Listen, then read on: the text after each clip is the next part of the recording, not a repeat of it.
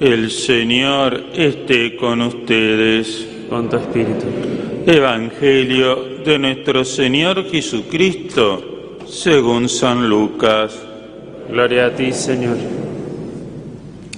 Jesús habló a la multitud acerca del reino de Dios y devolvió la salud a los que tenían necesidad de ser sanados. Al caer la tarde, se acercaron los dos y le dijeron, despide a la multitud para que vayan a los pueblos y caseríos de los alrededores en busca de albergue y alimento, porque estamos en un lugar desierto. Él le respondió, delen de comer ustedes mismos. Pero ellos dijeron, no tenemos más que cinco panes y dos pescados, a no ser que vayamos nosotros a comprar alimento para esta gente, porque eran alrededor de cinco mil hombres. Entonces Jesús le dijo a sus discípulos, háganlos sentar en grupo de alrededor de 50 personas. Y ellos hicieron sentar a todos. Jesús tomó los cinco panes y los dos pescados y levantando los ojos al cielo, pronunció sobre ellos la bendición, los partió y los fue entregando a sus discípulos para que se los sirvieran a la multitud. Todos comieron hasta saciarse y con lo que sobró se llenaron doce canastas. Palabra del Señor. Gloria a ti, Señor Jesús.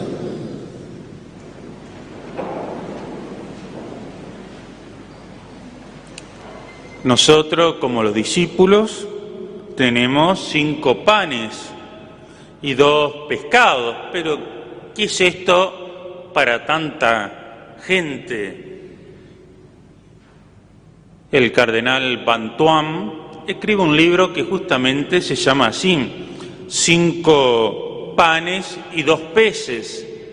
Y el cardenal Bantuan ahí va relatando su testimonio de cómo estuvo 13 años preso en las cárceles bajo el régimen comunista. Y dice, una de las preguntas que más frecuentemente me hacen es, ¿pudo celebrar misa? Y él le responde que sí. Y entonces inmediatamente le preguntan, ¿y cómo hacía con el vino y las hostias? Dice que cuando vinieron a tomarlo preso, no pudo llevar nada consigo, solamente Después al otro día le permitieron escribir una nota, una carta, y le decía a los feligreses que le mandaran un poco de vino para el dolor de estómago. Como dice el refrán, a buen entendedor sobran las... Y los feligreses entendieron que lo que estaba pidiendo era el vino para celebrar la misa. Entonces al otro día viene el policía y le pregunta, así que le duele la panza. Sí, mira, acá le han mandado el remedio. Ah, bueno, y esa dice que celebró durante nueve años la misa con tres gotas de vino y una gotita de agua. Y eso también cinco panes y dos peces, ¿no? Que, qué poco, pero qué mucho. Qué poco en nuestras manos. Qué poco en las manos de los apóstoles, pero qué mucho, qué mucho en las manos de Cristo. Es decir, no depende de la cantidad que uno pueda aportar, sino de lo que Dios pueda hacer con lo que yo tengo. En el campo de reeducación que le llamaban, los agrupaban en 50, de 50 personas y cada uno tenía derecho a 50 centímetros para dormir. Es decir, uno muy pegado al otro. Entonces llegaba la noche y a las 21.30, cuando se apagaban las luces, se las ingeniaban para que los que estuvieran alrededor de, en esa cama común fueran católicos, y ahí de, clillas en la cama celebraba la, la misa. Y no solamente eso, sino que con los envoltorios de los paquetes de cigarrillos, habían ingeniado para hacer una bolsita de papel donde se conservaba el Santísimo Sacramento. Y entonces en el campo de concentración siempre andaba con nuestro Señor y lo iba llevando. Y él recordaba, es el cuerpo y la sangre lo que te dará vida. Esa promesa de Cristo, el que bebe mi cuerpo y toda mi sangre tendrá vida y tendrá vida eterna. Y dice que se fue comunicando de tal manera que lograban hacer noches de adoración. Y no solo los católicos, se empezaron a sumar budistas, que es lo propio de ese país, también los ateos, y se convirtaban, se terminaban convirtiendo en católicos. Y uno dice, a ver, ¿dónde estaban? Un campo de concentración, donde la muerte eran esclavos, pero la fe en la, en la Sagrada Eucaristía, o sea, eran cinco panes y dos peces en un campo de concentración y había adoración nocturna.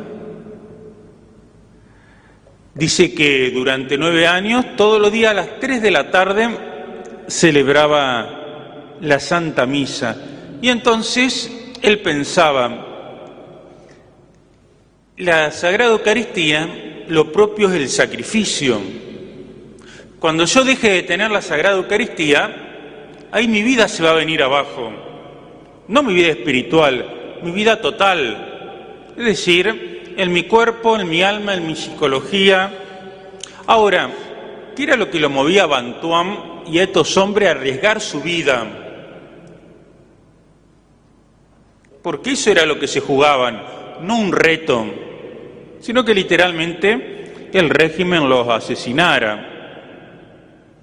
Dios cuando decreta la creación del mundo, de manera paulatina, así como cuando uno, un niño tiene que ir a la escuela, no comienza por ir a la universidad, sino que uno comienza, siempre tiene que ser gradual y de manera gradual uno llega a grandes conocimientos o a un gran amor.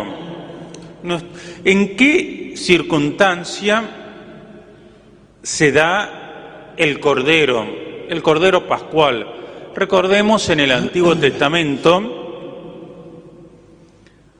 cuando el pueblo judío, los hebreos, estaban esclavos eran esclavos de los egipcios cuando la última plaga, la décima plaga, Dios que les pide que maten al cordero, pero que con la sangre en cada puerta de la casa tenían que rociarla con la sangre del cordero. Cuando el ángel exterminador viera esa señal, iba a pasar de largo. Y así fue. Murieron solamente los primogénitos egipcios, pero no murió ninguno. Donde el ángel veía la sangre del cordero, pasaba de largo. ¿Y qué otra característica tenía este cordero? Que Dios le había pedido que había que comerlo. Es decir, la sangre y la comida. Esa, cuando llega la última cena, por eso los discípulos no tenían duda de que Cristo se había quedado en la Eucaristía, porque retomaba esta preparación que ya se daba en el pueblo de Israel, que era común, la Pascua, y entonces Cristo en el jueves santo se inmola como cordero y también se entrega como comida, es decir, la comida y la sangre. El Viernes Santo derrama su sangre y el Jueves Santo se entrega como alimento. Y entonces el que lo veía pensaba, este es el Cordero que quita el pecado del mundo, porque hay sangre y hay comida. Y entonces ahí uno entiende por qué se convertían estos budistas, estos ateos, en el campo de concentración. Porque bajo esa apariencia de pan, bajo esas tres gotitas, está, está nuestro Señor. Y Él es el que hace las maravillas. Nosotros no estamos en un campo de concentración. O sea, ¿cuánta más libertad y podríamos hacer para tener la, la adoración nocturna? Recuerdo una anécdota de mi pueblo, que si le preguntan al padre Héctor, les puedo decir que es el mejor pueblo de Entre Ríos, porque los dos somos de la misma ciudad y de la misma parroquia y del mismo grupo de jóvenes. Es decir, que hace muchos años que... Pero bueno, una señora que muy humilde, pero que había ido ahorrando su dinerito y que me regaló el cáliz para la ordenación, pero cuando el amor a la Eucaristía se hace de tal manera que uno se eucaristieriza, es decir, uno tiene que ser hostia, y eso, lo demás, no se lo puedo explicar, lo tienen que ver. Entonces nosotros tenemos que ser como hostias vivas. ¿Cuál es lo propio de la hostia? Esto, el sacrificio.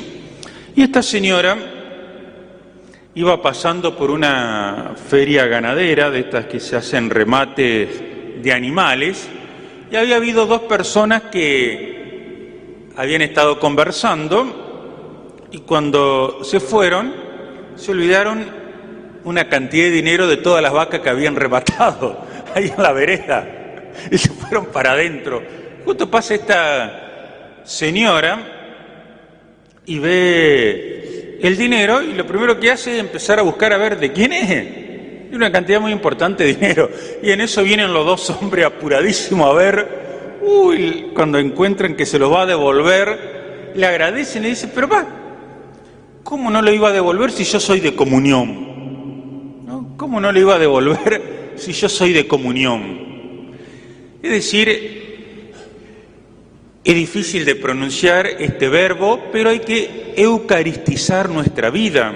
Es decir, yo se tiene que ver, recuerdo cuando el mismo párroco que tuvimos, que estuvo 35 años, le pueden preguntar al padre Héctor, recuerdo yo era adolescente, iba a la acción católica, el padre Héctor era dirigente, así que todo lo malo que uno tiene le pueden echar la culpa a él.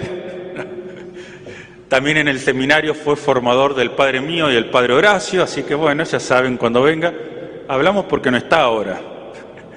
Eh, pero vamos a tener que hablar cuando esté, para que no diga que hablamos mal del ausente, que hablemos mal del presente, por lo menos. Así que bueno, eh, un párroco que teníamos, o sea, yo sabía que Cristo estaba en la Eucaristía, que el pan se transformaba en el cuerpo, que el vino se... Pero vieron cuando uno lo sabe de una manera intelectual, pero uno no se da cuenta, uno cree que lo sabe, uno cree que cree, y en un momento recuerdo andaba una mosca dando vuelta, y ¿saben a dónde fue a parar? Al cáliz. Entonces yo miraba a ver qué hacía el sacerdote, llegó el momento de la comunión y consumió el cáliz. Entonces yo dije, ah, la verdad que está, que está. O sea, pero vieron cuando uno necesita algunos argumentos externos. A ver, este se levanta a las 3 de la mañana. Ah, la verdad que está ahí Jesús. Este se levanta a las 5. Ah, la verdad que está. Conocerán los libros del padre Alfredo Sáenz, que ha escrito este jesuita cantidad. Dice que él era niño y estaba, había entrado a la iglesia y no había nadie. Y de pronto entró el sacerdote y entonces se puso a mirarlo. Y el sacerdote pasó delante del sagrario y se arrodilló. Entonces él miró y vio que no había nadie. O sea que no lo hacía para ante lo demás. Entonces también dice, ah, la verdad que hay alguien ahí, como diciendo, no lo hace para para la obra de teatro. Y lo mismo pasa con la adoración eucarística. Nosotros estamos llamados a ser almas eucarísticas y que los otros vean, que los otros digan, ah, la verdad es que sí, que ahí hay alguien. Pidamos al Sagrado Corazón de Jesús esta gracia que le estamos pidiendo de poder volver a tener la adoración perpetua, la adoración sobre todo en las horas de la noche. Sagrado Corazón de Jesús, En vos confío.